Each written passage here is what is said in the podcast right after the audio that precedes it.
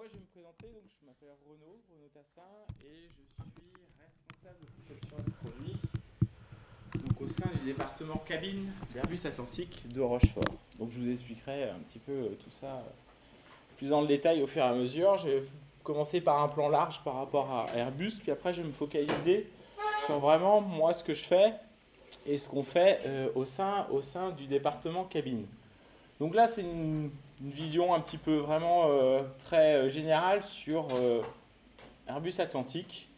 Donc c'est quand même 13 000 personnes. On est présent voilà, sur trois continents, pas mal de pays. Donc on, est, on voit qu'on est très focalisé quand même sur, sur la France, mais on a des, des zones aussi en, Afrique du Nord, au Portugal assez récemment, et quelques quelques filiales euh, sur, au, Canada. Bon, euh, c'est vrai que les zones, on va dire, euh, au, Maghreb, c'est pour des questions, on va dire, de, de qu'on est là-bas. Alors ensuite, donc, je vais focaliser un petit peu plus sur le, le site de Rochefort. Je vais vous montrer hop, une présentation si j'y arrive. Est-ce que vous la voyez? C'est bon là? Donc pour se focaliser plus sur Rochefort, avec ça, ça sera mieux. Non, ça marche toujours pas. Si, vous voyez Ah non, c'est pas ça. Alors comment on fait? Il faut que j'arrête la présentation, c'est ça?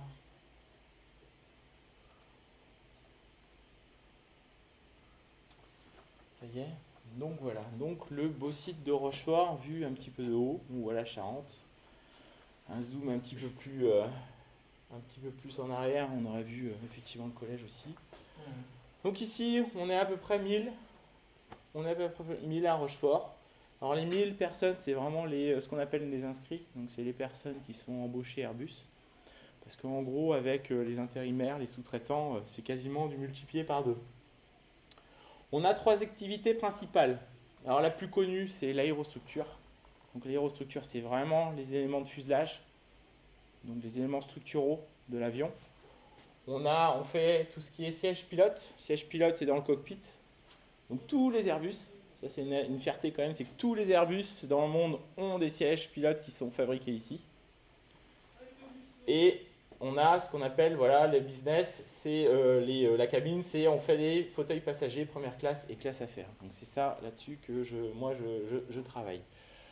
Alors il y a un vocabulaire qui est assez spécial, donc n'hésitez pas à m'interrompre si euh, vous ne comprenez pas certaines notions, certains vocabulaires. Pour moi, c'est des choses qui sont euh, finalement évidentes, parce que euh, c'est, euh, j'utilise ça au quotidien. Pour vous, peut-être que ça demande un petit peu plus d'explication. Euh, ce qu'on fait, donc là, c'est, euh, on rappelle un petit peu, donc le fuselage, les sièges pilotes. Donc là aussi, on a les sièges de, business class. Donc on va pouvoir aller un peu plus. Je vais vous montrer quelques exemples. Je vais aller assez vite parce que c'est une présentation générale sur des exemples de- de- d'éléments de, fuselage. Donc ce qui est intéressant ici, c'est qu'on voit, on voit la personne cette taille-là, donc on voit aussi l'élément, donc ça donne un rapport d'échelle qui est assez intéressant. Donc après, bon voilà, il y a, y a aussi un bureau d'études, la production, on a Rochefort, donc là c'est les différents éléments de fuselage qu'on fait, donc c'est des termes techniques. Ça, je, vais passer parce que voilà, c'est euh, pas forcément euh, in- intéressant euh, pour une vue euh, globale. Donc là aussi, on en a d'autres. Donc on a la partie, on voit à, droite dans quelle, situ- quelle est la, la partie que, que l'on fabrique. Donc on fabrique tout ça voilà, à, Rochefort. On a beaucoup d'éléments euh, intéressants sur différents, euh, différents types d'avions. Donc là, c'est une particularité sur la 400M, c'est un avion militaire, je ne sais pas si vous avez entendu parler. On a eu la chance de les voir euh, atterrir à l'aéroport juste à côté de, Saint-Agnan. Voilà, après là on a Bombardier. Donc Bombardier, ça c'est ceux qui sont au Canada en fait. Donc on travaille aussi pour eux, on envoie tous ces éléments là. Donc les sièges pilotes, voilà, sièges pilotes, ça c'est aussi euh, ce qu'on fait. Hop, et là donc les, euh, la cabine. Donc la cabine, ça, voilà, ce petit côté euh, très esthétique, très luxueux qui est, qui est aussi une des, une des parties qui qui est intéressante pour nous. Donc voilà, après les annexes, bon, pas grand chose à, à. Là, c'est un petit peu comment on est réparti. Donc, si je reviens à, à mon métier et la cabine. Alors, la cabine, je vais vous montrer, je vais vous faire en fait comment euh, on aborde euh, le, métier dans la cabine sur un produit qu'on a développé il y a euh, quelques années, sur lequel moi j'ai entièrement participé au, développement, c'est le Symphonicite. Alors le Symphonicite, c'est son petit nom. Et en fait, le premier client qu'on a eu, c'était Singapore Airlines. Donc on a travaillé avec les Singapouriens pendant, allez, on va dire trois ans de développement. Donc là, voilà, c'est euh, ce qui donne un petit peu ces, euh, ces différentes vues, on va dire, le marketing, pour mettre en avant le produit. Donc, pour vous donner un petit peu une vue globale d'un programme en cabine sur les sièges, donc euh, business, par rapport à, à, l'aérostructure. L'aérostructure, le développement, on va dire c'est à peu près 10 ans. Nous, c'est entre 2 et 3 ans. C'est beaucoup plus court. Donc c'est beaucoup plus, on va dire qu'il faut être beaucoup plus réactif. Donc ce que j'ai fait ici, c'est que j'ai mis un petit peu les différents acteurs et à peu près quand est-ce qu'ils interviennent dans, euh, dans le programme. Donc on voit toute la partie au début qui est partie développement. Donc je vais détailler après chaque métier pour que vous ayez aussi une vision euh, de les personnes qui interviennent et qu'est-ce qu'ils font. Peut-être que ça vous donnera aussi un petit peu des idées parce qu'il n'y a pas que le côté technique au final qui est euh, qu'on demande quand on fait euh, quand on fait du développement dans l'aéronautique. Donc on a du programme, qualité programme, on a le marketing, donc on a le bureau d'études dans lequel je suis. Là aussi je vais avoir un petit peu plus de détails. On a beaucoup d'acheteurs, on a des préparateurs, et puis on voit après qu'on intervient vraiment au niveau de la production. Donc il y a beaucoup de production, il y a beaucoup de gens qui suivent nos fournisseurs, parce qu'au final, ce qu'on fait beaucoup ici, c'est beaucoup d'assemblage. On ne produit pas tant que ça les pièces en elles-mêmes. On fait énormément d'assemblage, donc en fait on dépend énormément des fournisseurs. Ce qu'on appelle en anglais la supply chain, donc c'est quelque chose que peut-être que dans les actualités, vous pouvez entendre ça, mais c'est surtout, surtout, surtout en ce moment où on a euh, beaucoup de problèmes de voir euh, nos pièces euh, en temps et en heure. C'est des métiers qui sont, avec les achats, qui sont très critiques en ce moment. Alors j'ai différencier, maintenant je vais aller un petit peu dans chaque métier. Donc chaque métier, je vais présenter un petit peu chacun. Donc on a le responsable programme. Le responsable programme, c'est celui qui est le chef d'orchestre il, coordonne, il coordonne un petit peu tous les métiers. C'est pour euh, s'assurer que tous les métiers travaillent, arrivent à travailler ensemble avec le même objectif qui est celui du client. Donc voilà, il est en interface avec le bureau d'études, les achats, production, SAV. Donc c'est vraiment quelqu'un qui, euh, qui, qui, a une vision très très macro euh, du, du, du, programme, d'un point de vue budget, d'un point de vue on va dire même aussi technique, il, doit avoir une, cette vision-là. Et il est généralement assisté d'une qualité programme. La qualité programme, c'est qu'on a des process, c'est comme des règles. En fait, on a des règles partout, on a des règles partout, on a énormément de règles. Et il faut qu'on s'assure qu'on soit, on va dire, en, adéquation avec ces règles-là. Sinon, on peut avoir des défauts euh, dans la manière de gérer le programme et aussi dans nos, euh, dans nos, euh, sur nos pièces qui fait que ben, ça pose problème à la fin. Quoi. Donc ça, c'est le responsable programme. Donc ensuite, il y a un métier que, que c'est vrai que moi j'aime bien, c'est le designer. Alors le designer, il est là généralement vraiment au début. Donc ceux qui aiment bien dessiner, ceux qui aiment bien peut-être dire un peu, euh, voilà, les, les, côtés un peu dessin, les côtés euh, un peu manga, euh, eh ben, c'est quelque chose qui, peut être intéressant parce que voilà, au début, le siège qu'on avait, je ne sais pas si vous allez vous rappeler les images du début, eh ben, au tout début, le designer nous a envoyé cette forme de siège. Donc au final, au final, par rapport à ça, on voit que c'est quand même assez éloigné. Donc voilà, c'est ces idées qu'il partage avec le client. Il le fait avec, avec là, avec Singapour, avec les gens de Singapour. Et on va dire que c'est un peu la lettre du Père Noël. quoi. Euh, le Père Noël, il nous donne ça, il nous dit bah voilà euh, ce qu'on a, et puis euh, avec toutes les contraintes qu'on peut avoir, bon, on atterrit à ça. Donc on voit déjà un décalage. Mais c'est quelqu'un qui est qui est très très créatif et qui est aussi à l'écoute à l'écoute du client.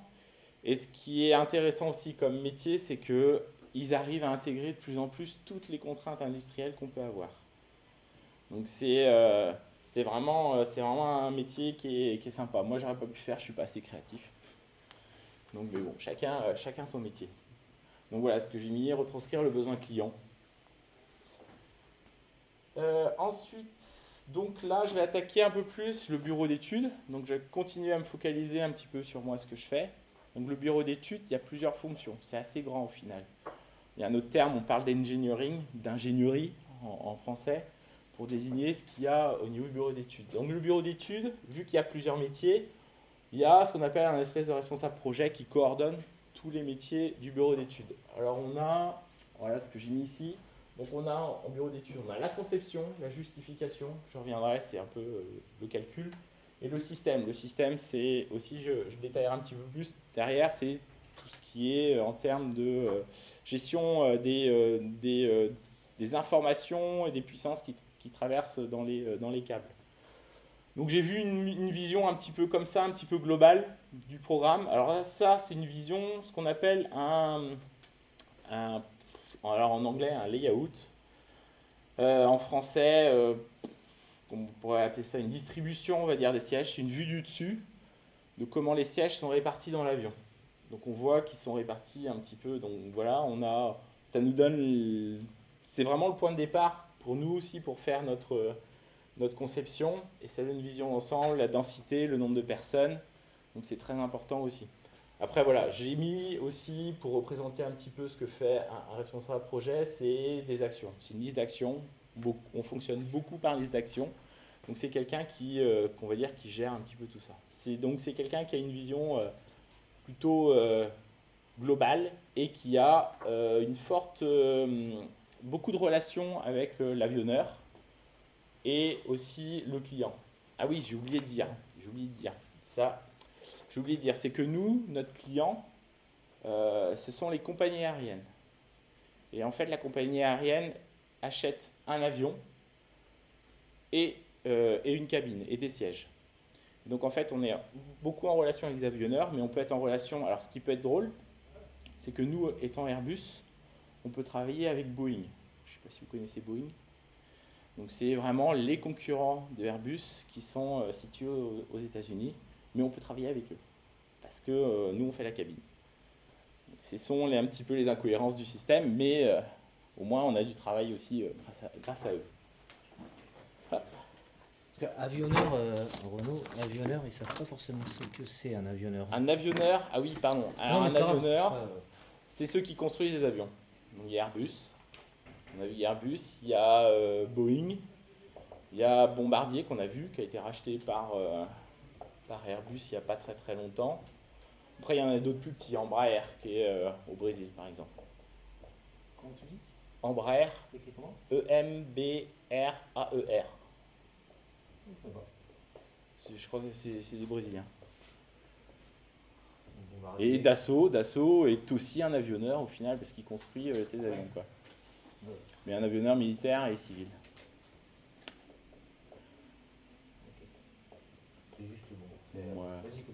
Donc voilà, après, donc une fois qu'on a tout ça, on a la conception. Alors la conception, ça c'est nous. Alors ce qui est dommage, c'est que j'ai oublié d'activer de, le, logiciel, euh, le logiciel 3D, donc je vais pas pouvoir vous montrer un petit peu le 3D, c'est dommage. Mais là, on va dire ça c'est une vision euh, du 3D que nous, sur lequel on travaille.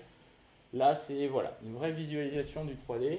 Donc un concepteur, ce qu'il fait, concepteur, c'est voilà, c'est il doit définir toutes les pièces, toutes les pièces qu'on met, euh, qu'on met, on va dire, dans le siège. Donc là, c'est la vision globale du siège, et on, peut les répartir, on va dire, en deux, on va dire en deux catégories. Il y a la première, celle qu'on voit, premier abord, ce qu'on appelle l'habillage. Donc ce que j'ai voulu mettre ici un peu en évidence, c'est toutes les technologies, toutes les matières euh, différentes sur lesquelles on est amené à travailler. Donc on peut avoir les sièges qui sont en mousse, on peut avoir du tissu, on peut avoir du cuir. Ici on a euh, ce qu'on appelle des plastrons, donc c'est une espèce de petit matelas qui est très molletonné, qui est euh, en alcantara. On a des joints en silicone. On a beaucoup de cadres, cadres aluminium qui sont emboutis. On a une structure ici un peu en composite. On a beaucoup de capots, des capots thermoplastiques. Et on a voilà, des pièces qui sont aussi usinées en métal pour faire un petit peu d'esthétisme et aussi qui protègent les bumpers. Donc ce sont des pièces qui protègent aussi euh, le siège quand, euh, je sais pas, quand vous voyez euh, par exemple les, dans les avions les, les, personnels navigants qui travaillent avec les trolleys. Des fois, ils arrivent dedans, ils tapent dedans. Et eh ben, des fois, ça fait des chocs et ça les endommage beaucoup. Donc des fois, on, voilà, on essaie de protéger. là, c'est une vision un petit peu sur le côté, mais normalement, on a des grands bumpers qui font aussi toute, la, toute la façade, tout le côté. Donc ça, c'est l'habillage. Et après, dessous, ben, on a un peu le squelette. Donc le squelette, généralement, on a deux technologies qu'on utilise, soit assez, de façon assez, euh, on va dire, commune, euh, des grandes structures en métal qu'on vient usiner, ou alors on a des grandes structures en composite. On a des grandes pièces comme ça qui sont en composite. L'avantage du composite, c'est que c'est euh, plus léger. C'est plus léger, et puis quand on a pas mal de volume, c'est beaucoup, beaucoup plus, c'est beaucoup moins coûteux. Donc c'est pour ça qu'on essaye d'allier un peu les deux technologies. Donc ça, c'est ce qu'on appelle l'environnement. Donc c'est une coque, on appelle ça une coque, coque en composite.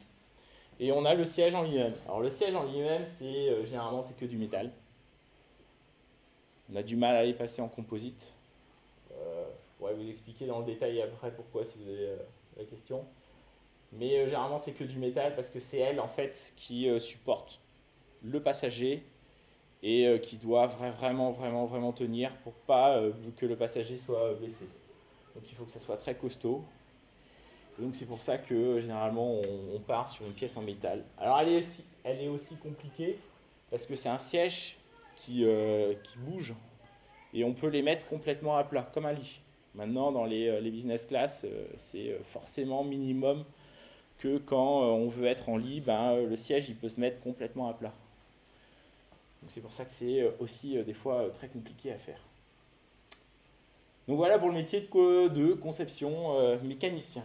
Mécanicien, puisqu'il y a aussi conception électricien. Alors électricien, voilà. Alors là, j'ai sorti euh, du siège. Bon, c'est une vision, on va dire un petit peu, un petit peu allégée du système électrique que nous on doit intégrer. Donc on voit en fait ici on a un grand écran et on a, euh, on va dire, des espèces de, comme des mini iPad en fait.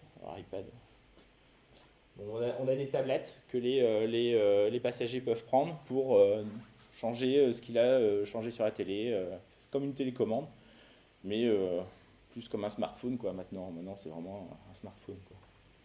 Après, il y a, bon, y a plein de petits dés, on arrive à avoir, c'est plutôt, plutôt vers le haut, là au niveau où le passager est. On a plein de petites prises, des prises, des prises power pour mettre son PC, on a des prises USB, on a des prises audio jack, mettre son casque. On a même maintenant, euh, sur les derniers, on a même des chargeurs inductifs, inductifs, oui, des chargeurs inductifs. Donc euh, bon, à chaque fois aussi, euh, on, s'améliore. Ce qu'il faut savoir, c'est que cette partie-là, alors généralement, c'est pas nous qui la fabriquons, on l'achète. Et cette partie-là, en termes de, c'est pas grand-chose, hein, mais ça vaut quasiment le, ça vaut quasiment le même coût que le siège que nous, tout ce qu'on fait à côté en termes structurels. C'est très très cher, ce genre d'appareil. il y a des contraintes, on va dire, dans l'aéronautique qui sont euh, très élevées, qui fait que ce, type de système est très très cher. Donc le concepteur, lui, ce dont il s'occupe, c'est tout ce qui est cheminé. Cheminer le câble dans la structure. Il y a beaucoup de règles euh, à respecter. Et euh, donc c'est en partenariat avec les concepteurs mécaniciens parce qu'il y a énormément d'échanges, énormément de boucles énormément de modifications pour arriver à euh, pouvoir respecter toutes les règles qui nous sont imposées et aussi toutes les demandes du client. Donc c'est quelque chose, comme on a vu un petit peu au début, le développement il prend 2-3 euh, ans, donc euh, ce genre de choses, ça, ça, prend, ça prend du temps. Quoi. Je sais pas si vous avez, n'hésitez pas à m'interrompre, hein, parce que je parle, je parle, mais si vous avez des questions, n'hésitez pas. Hein. Sur le coup, c'est peut-être plus facile à les poser parce que on y pense quoi. On reviendra dessus peut-être un petit peu à la fin. Comme vous voulez. Alors le responsable conception, le responsable conception, donc en gros, ben, c'est moi. sur ce coup-là, euh, le responsable conception, lui, donc le, son premier job, c'est coordonner tous les concepteurs. Donc on a plusieurs euh, actions, on fait des grosses revues de conception pour savoir un petit peu où on va, pour valider les solutions, et puis pour donner aussi les directions. Mais ce qui est bien dans ce métier, c'est que on est aussi en interface avec beaucoup d'autres métiers. Donc on est en interface d'abord, on va dire dans le temps à peu près. Dans le temps, on est en interface donc avec le client et avec les designers, donc le programme. Donc on a beaucoup de, relations avec, eux pour trouver des solutions, euh, on va dire, qui correspondent à leurs besoins. Et on est là aussi, euh, bah, on va dire un petit peu, le designer euh, fait monter un peu au ciel le client, alors miroitant beaucoup de choses, puis bah, nous, on les ramène à terre. Pour leur dire, bah, il y a beaucoup de contraintes qui font que bah, nous, on ne peut pas le faire. Donc on trouve un compromis. C'est ça, c'est beaucoup de compromis. On est en relation aussi avec les achats et tout ce qui est approvisionnement. Donc les achats, c'est parce qu'eux euh, gèrent les fournisseurs, donc on est beaucoup en relation avec les fournisseurs pour avoir un support technique. Parce que nous, on développe les solutions, on les définit, et on doit voir aussi avec les, euh, les fournisseurs s'ils sont capables aussi de faire ce genre de choses, et comment on peut aussi améliorer les, euh, les solutions pour que ça soit moins cher. Et puis des fois, ben, pour que ça soit aussi qu'on arrive à se les procurer plus tôt que prévu. Parce que tout ce qui est temps, timing, tout ça, c'est une notion qui est aussi euh, très importante. Et puis une fois qu'on a, euh, on va dire, euh, défini le tout, ben on est en relation avec la production. Donc dans l'atelier, on va directement dans l'atelier, voir s'il y a des problèmes, s'il y a des choses qui ne se montent pas, si... voilà, résoudre tous les problèmes. Et puis après, on est encore en interface avec le service après-vente. Donc euh, quand il y a des problèmes en service, des choses qui cassent, que le client n'est pas content, bah, on essaie de trouver des solutions parce que ce n'est pas forcément évident de, on va dire, de tout voir au 3D, tout voir dans l'atelier. Des fois, il y a la durée de vie, la vie du produit qui fait qu'il y a des choses qui cassent et que nous, bah, on n'a pas pu anticiper. Donc voilà par rapport à ce genre de choses. Et enfin, euh, non, c'est pas enfin le dernier. Donc, je vous avais parlé des responsables système. Alors, le système, donc c'est voilà, j'ai imagé un petit peu, c'est comme des, euh, des, schémas, on va dire électriques. Donc, eux, ils sont responsables de euh, ce qui passe dans les câbles électriques. En termes, ça peut être de la puissance ou ça peut être des données, les data. Vous, savez tout ce que c'est les data avec le téléphone. Maintenant, on sait. Hein. Donc voilà, c'est très schématique, mais c'est lui, on va dire, qui nous donne euh, la base de comment on doit router. Euh, comment on doit router Alors, comment on doit faire passer les câbles et connecter les, quels équipements et quels équipements. Donc, c'est lui qui, définit tout ça. Donc, voilà, schématiquement, il nous donne ça, et puis voilà, à nous de, faire le, câblage. c'est vrai que quand on n'a pas l'habitude, c'est vraiment quelque chose qui est assez difficile à comprendre, mais quand on s'y met, ça va à peu près. Et ensuite, il y a le, la justification. La justification, c'est, euh, on va dire, du calcul. Du calcul, euh, les, les, structures doivent tenir aux différents, euh, on va dire, cas de charge peut avoir en vol. le plus impressionnant à laquelle la structure doit faire face, c'est un crash. Un crash avion, ce qu'on appelle un crash avion. C'est pas vraiment un crash, mais c'est par exemple un avion qui atterrit un peu fort à l'impact, et eh ben en fait la structure elle subit pardon, la structure elle subit une grosse accélération. je ne sais pas si vous avez vu en physique, l'accélération ça crée de la force. Non, non pas encore. Bon, bah, vous allez voir. Fait quand, quand, quand vous freinez, quand quelqu'un freine, on, est, on part vers l'avant. Et eh ben là c'est euh, multiplié par, euh, on va dire 4, euh, 5. Donc ils doivent définir que les pièces, alors là j'ai mis une, image d'une pièce de structure qui, qui subit, on va dire, sous charge, qui a des, des, contraintes qui sont potentiellement élevées, donc en rouge. En rouge, généralement, c'est un peu critique. Donc ce qu'on fait avec eux, c'est que nous, on, on, agrandit, on épaissit, on, des fois on est obligé de changer de matière pour que ça résiste le mieux.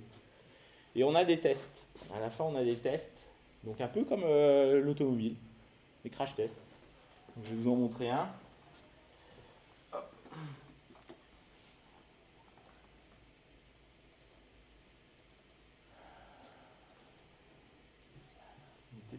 hop, celui-là.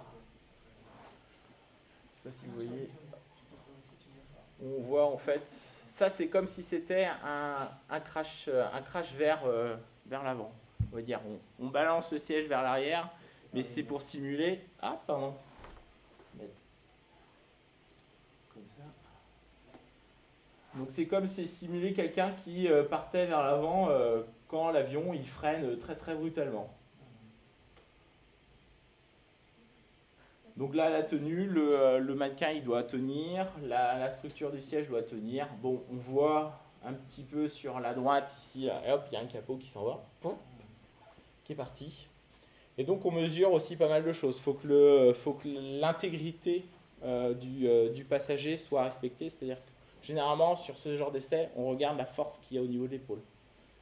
Au niveau de l'épaule, il ne faut pas que ça soit supérieur à une certaine force, sinon, bah, l'épaule elle, est cassée et c'est euh, quelque chose qui ne marche pas. J'en ai un autre aussi dans un autre type de test.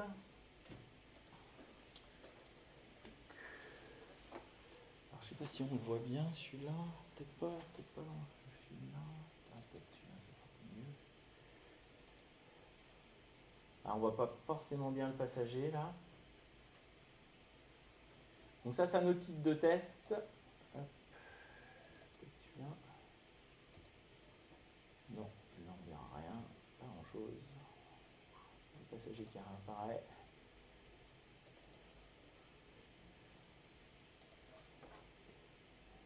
non plus. Bon, c'est pas un super euh, test. Je vais rester sur celui-ci peut-être.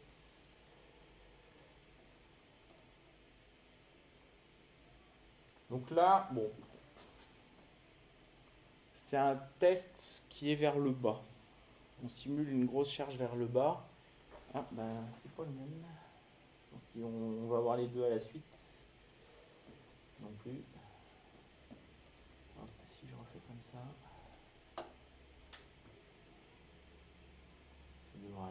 Donc là, en gros, si on regarde, ce qui est important à ce niveau-là pour le passager, c'est euh, la charge que subit le passager dans la colonne vertébrale. Là, il doit pas, euh, si il, tape trop dur, on va dire, sur, euh, le siège, sur l'assise, ben, il a la colonne vertébrale cassée. Donc on fait en sorte que ça ne se passe pas et qu'on ait un système un petit peu souple pour que ça, passe. Donc ça, c'est vrai que c'est les, euh, euh, tests qui sont intéressants à voir hein, quand. Après, quand ça marche pas, euh, des fois, ils résoudre, c'est assez compliqué. Donc j'ai voilà, fini sur les métiers bureau d'études. là, je vais montrer un petit peu d'autres métiers qui, qui, sont aussi, qui interviennent aussi dans le développement d'un siège, qui sont indispensables. Donc on a les achats. Donc, les achats, c'est ceux qui achètent euh, tous nos produits. Donc eux, euh, ben, important, c'est qu'ils doivent trouver des fournisseurs qui veulent bien répondre. En ce moment, c'est pas si évident. Voilà, mise en concurrence pour avoir le meilleur rapport qualité-prix. Et en ce moment, c'est quelque chose qui est très très critique, avec la guerre, avec euh, les problèmes qu'on peut avoir, même avec le Covid, on a eu énormément de problèmes c'est que les matières ont euh, fortement augmenté et on a des problèmes pour avoir des fois certaines pièces, ou alors quand on les a, c'est dans des délais euh, qui sont, euh, sont, on va dire, très très conséquents. Un exemple, c'est qu'on a des pièces, des petites pièces de tôle pliées. Habituellement, c'est du 3 semaines, on va dire, 3 semaines pour les avoir. En ce moment, c'est plutôt 12 semaines, 14 semaines, donc 3 mois au lieu de 2 semaines. Et sur des grosses structures, par exemple le siège, habituellement c'est deux mois, et maintenant c'est pas avant euh, six mois euh, qu'on a euh, ce genre de pièces. Donc c'est en ce moment les acheteurs sont, on va dire, fortement sous pression parce que c'est c'est c'est quelque chose qui est très très important. Mais c'est un métier qui est très intéressant. si vous aimez voyager, moi, je, pas très longtemps, on m'a un petit peu proposé de voir si je pouvais pas faire acheteur, et en miroitant que quand même, euh, on pouvait faire assez facilement le tour de la Terre euh, avec tous les, fournisseurs qu'on doit aller voir. Donc euh, c'est quelque chose qui est assez, assez aussi sympathique. Bon, il y a le les préparateurs. Le préparateur, au niveau des méthodes, c'est quelqu'un qui fait le lien entre le bureau d'études et la production. Et a des achats, c'est aussi encore un métier euh, un peu, un peu différent. Euh, ensuite, il y a bah, la production. Donc dans les ateliers, je sais pas si vous euh, peut-être vous connaissez des gens qui participent un petit peu à la production. Donc là, je vous ai mis quelques photos. On a bah, le siège symphonie où les gens finissent un petit peu de, mettre, de mettre, de assembler les sièges. Donc là aussi, on a une autre personne qui a vraiment la tête dedans pour essayer d'aller euh, intégrer euh, certains, peut-être du routing ou d'autres petites pièces. Et encore une fois, on a des personnes de la qualité qui sont là et qui doivent vérifier que euh, le compagnon monte bien suivant la définition et que, et que au final, le, les critères que demande le client soient aussi respectés en termes euh, de, distance entre les capots, qu'il n'y ait pas des capots qui chevauchent, qu'il n'y ait pas euh, des capots qui, euh, qui sont plus hauts l'un que l'autre. Donc il y a plein de critères comme ça que la qualité vérifie et que ce soit vraiment vraiment conforme aux demandes clients. Hop là. Et alors il y a la gestion des fournisseurs. gestion des fournisseurs, j'aurais pu le mettre aussi avec un petit peu les achats. C'est celui qui gère les fournisseurs, c'est qu'une fois que le contrat avec un fournisseur est fait par les achats, après il prend la main. Et c'est quelqu'un qui suit aussi, euh, ils ont un panel de fournisseurs, ce qu'on appelle un portefeuille final de fournisseurs. Et il suit euh, le fournisseur. Alors, des fois, ce qu'il faut savoir, c'est que ces fournisseurs sont partout dans le monde. On a euh, des fournisseurs en Thaïlande, on a là, dernièrement, il y en a qui ont été passer une semaine au Québec parce qu'on avait des problèmes avec les fournisseurs. Donc euh, c'est vraiment là aussi euh, un métier où on doit accompagner les fournisseurs et ils sont, euh, ils sont vraiment partout dans le monde. D'ailleurs, ça me fait penser que l'anglais est, je vous dis, essentiel sur ce métier-là. La semaine dernière, pour vous donner un exemple, la semaine dernière, sur le projet sur lequel je suis, le client était là pendant toute la semaine. Donc pendant une semaine, on parlait anglais. On a parlé que anglais. Donc c'est quelque chose qui est très important dans l'aéronautique, l'anglais. Dans l'industrie en général, à chaque fois qu'on rencontre euh, des personnes justement sur des fonctions comme toi, euh, ils disent toutes les réunions sont en anglais, ah, ouais. temps à parler en anglais. Mm, mm. Mais c'est pas pour ça qu'il faut négliger le français. Le français est aussi très important. On fait des comptes rendus on envoie des emails qui sont truffés de fautes. Ça fait, euh, on va dire que ça fait mauvais genre. Donc voilà, et puis, hop, qu'est-ce que j'ai ensuite? Bah, Le service après-vente. Alors, le service après-vente, ça, c'est les euh, ceux qui partent des fois, euh, qui arrivent le boulot à 8h et qu'on leur dit à 10h, il faut faire son pactage parce qu'il y a un avion euh, où il y a des problèmes sur des sièges, bah, potentiellement à Bangkok, à New York ou n'importe où, et bien, ils ont leur pactage et puis ils partent pour réparer.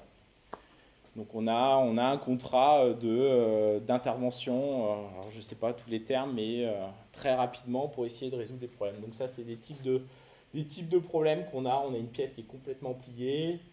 ici, je ne sais pas si c'est très visible, on a un capot qui est, qui est cassé ici. ici, c'est une ceinture qui s'effiloche. Alors la ceinture de sécurité qui s'effiloche, c'est très, on va dire, très sensible c'est ça qui retient le passager, donc c'est lié à, la certification de, euh, du fauteuil. Donc euh, si on a ce problème-là, le souci qui peut se passer, c'est que le siège euh, est autorisé, n'est pas autorisé à être proposé à un passager. Et donc ça veut dire que le, la compagnie aérienne ne peut pas vendre de billets. Et là, c'est très grave pour, pour tout le monde, quoi, parce qu'il y a beaucoup d'argent qui est beaucoup d'argent qui est perdu par rapport à ça. Donc voilà, après j'ai mis quelques petits euh, liens, euh, bon, je pourrais peut-être partager si vous voulez, quelques liens, euh, on va dire, sur, qui montrent un petit peu les premiers, les symphonies, les premiers symphonies, comment ils, ont, ils sont aperçus par, par la société, par les compagnies aériennes.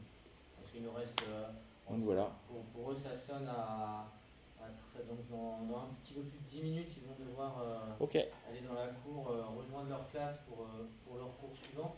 Ouais. Peut-être que peut-être qu'effectivement, il peut y avoir un petit temps d'échange, de questions-réponses. ah bah ouais, il y a pas de Il y a assez de pile. Si vous avez des questions euh, à poser à M. Dassin, n'hésitez surtout pas, il est venu spécialement pour vous, d'accord? Ah oui. Donc profitez-en pour poser des questions. Même si c'est euh, pas par rapport un petit peu à ce que j'ai pu mettre là, hein. l'industrie en général, euh, n'importe quoi. Hein. Pas de souci. Tes études Alors moi, mes études, euh, j'ai fait une, classe préparatoire aux grandes écoles. Une classe préparatoire aux grandes écoles, c'est après le bac. Bon, j'ai fait un bac euh, S, Je sais pas si ça correspond à quoi. maths, maths, physique en gros.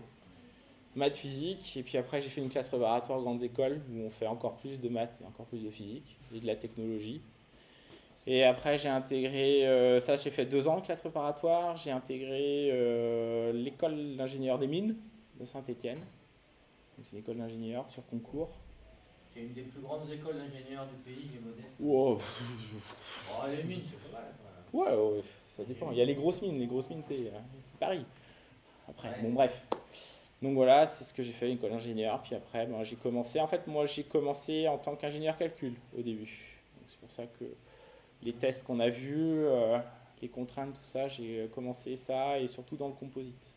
J'ai travaillé à Bordeaux dans le composite.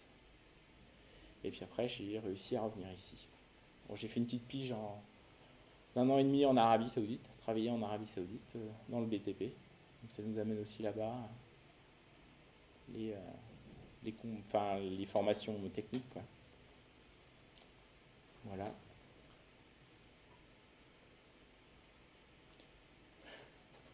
Ça vous a pas trop inspiré? Peut-être trop technique. Vous avez le droit de le dire. Parce que moi, c'est vrai que c'est moi, c'est mon élément, donc euh, je comprends que c'est pas forcément évident de, prendre du recul par rapport à, ce qu'on fait et pour vous l'expliquer assez, assez simplement. Question, je suis sûr que vous en avez d'autres. Hein.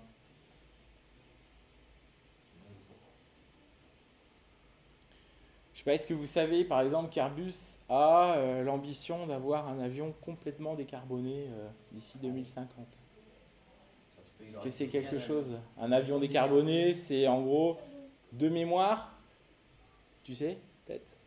Non? C'est que normalement, en gros, il est... Euh, il va pas émettre de CO2 au niveau, au niveau des, des moteurs et, et, de la combustion normalement. plus propre, quoi. Voilà. Donc c'est vrai que l'image qu'a l'aéronautique, elle n'est pas si bonne par rapport à ça parce qu'on émet énormément de, gaz carbonique. Et donc l'ambition, euh, l'ambition d'Airbus, c'est d'avoir euh, cet avion euh, dit décarboné. je crois que c'est d'ici 2050. Donc il y a énormément de sous qui, qui sont investis même euh, aussi à notre niveau, on a euh, toute une, des personnes qui ont été embauchées ou euh, réaffectées à, ce projet-là parce que c'est quelque chose qui est, qui est, qui est au final nécessaire. Et là, dans, la, dans les sièges Symphonie, il y a aussi la, dimension essayer de, participer à l'avion décarboné Oui, c'est pas forcément évident parce que euh, on va dire qu'il y a une notion euh, très économique. La notion économique est encore extrêmement forte. Et en fait, au global, euh, le seul critère sur lequel nous, on peut agir au niveau global avion, c'est la masse. C'est le critère qui doit faire 90%, on va dire, de, de l'émission carbone globale de, de l'avion et de tout ce qu'on met dedans. Donc au final, c'est vrai que c'est ce qui est assez on va dire paradoxal, c'est qu'on a beaucoup de capoplastiques, par exemple. Les capoplastiques, c'est fait à partir de pétrole. Donc ça, c'est vrai que c'est pas top. Et pour l'instant, on va dire que euh, vu que la masse est le critère primordial, on s'attache à ça. Mais c'est vrai que quand on aura cet avion euh, décarboné, et eh bien là, en fait, euh, la masse sera plus un critère par rapport à ça. Donc il va falloir qu'on trouve effectivement d'autres pistes pour qu'on soit, euh, qu'on émette euh, au global moins de carbone dans la vie, euh, dans vraiment la vie complète d'un siège. Donc changer peut-être, on a des, des, composites qui sont maintenant, on parle des composites à base de chanvre. on peut avoir des capots plastiques. Des fois, on entend, je ne sais pas si vous avez entendu parler, des sacs plastiques qui sont faits en amidon. Donc là, ce sont des pistes aussi que nous, on doit regarder. Après, le problème de l'amidon, c'est que ça brûle bien. Et euh, des choses qui brûlent dans un avion, bah non, c'est pas possible ça, encore. C'est une dimension à l'aéronautique, on l'entend tout le temps, la dimension de la sécurité systématiquement. Vous parlez des ceintures de sécurité, mm. euh, mais systématiquement en fait, euh, ça reste quand même une contrainte. Il y a des normes dans l'aéronautique qui sont nettement supérieures même à l'automobile, hein, des choses comme ça. Ouais, peut-être, je connais pas bien l'automobile par rapport à ça, mais ce qui est, ce qui est, en fait, ce qui est dur, c'est que un cas particulier qui peut arriver une fois sur, si on fait le calcul au niveau des probas sur, sur un million des fois, bah, ça devient une règle. Parce qu'il est arrivé une fois, donc ça devient une règle et c'est quelque chose qui est effectivement des contraintes supplémentaires, des coûts supplémentaires. Donc c'est quelque chose qui est les sièges maintenant sont des, euh, sont des bijoux technologiques vraiment, vraiment impressionnants. Quoi. Ce qu'on a à faire, oui. Est-ce que vous faites euh, entièrement l'avion ou alors il y a quelques parties, par exemple la coque, elle est faite ici, et d'autres parties comme le cockpit qui est fait autre part? Les cockpits, euh, les cockpits, tout ce qui est partie électronique des cockpits, oui, sont faits ailleurs. Par exemple, il y a Thales à Bordeaux qui fait les cockpits j'avais eu la chance d'aller visiter euh, Thales il n'y a, pas très longtemps. Et on avait pu voir, euh, c'était génial, hein. on avait pu voir euh, des, cockpits avec des écrans. Et l'écran, c'était un écran qui faisait tout le cockpit. Un seul écran. Un peu comme Minority Report, quoi. Je sais pas si vous avez vu le film. Mais, ou, je sais pas moi, qu'est-ce qu'il y a comme film récent eh, En fait, Youssef, pas. En fait, as expliqué à ça, en fait, c'est que là, à Rochefort, fabriquer les sièges en fait.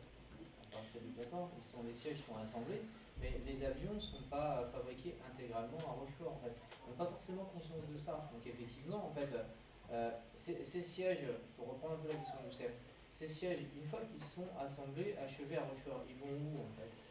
Ils vont, euh, les sièges, ils vont, euh, ben, ça dépend, ça dépend, bah, ça dépend en fait quel est l'avionneur, l'avionneur, oui, et le port et l'avion. Si c'est Airbus. Airbus, bah, en fait, il y a deux, ce qu'on appelle deux lignes d'assemblage final. Il y a la 350 qui est à Toulouse et la 380 qui est à, Hambourg. Donc ça dépend où est-ce que euh, et euh, si c'est euh, Boeing, ça peut être aux États-Unis, à Seattle ou à Charleston. Et en fait, l'autre question, c'est que nous, à Rochefort, on fait une partie des fuselages. Et il y a d'autres sociétés Airbus qui font les ailes. Les ailes sont faites au Pays de Galles, par exemple. Euh, on a d'autres parties, les empennages arrière sont faits en Espagne.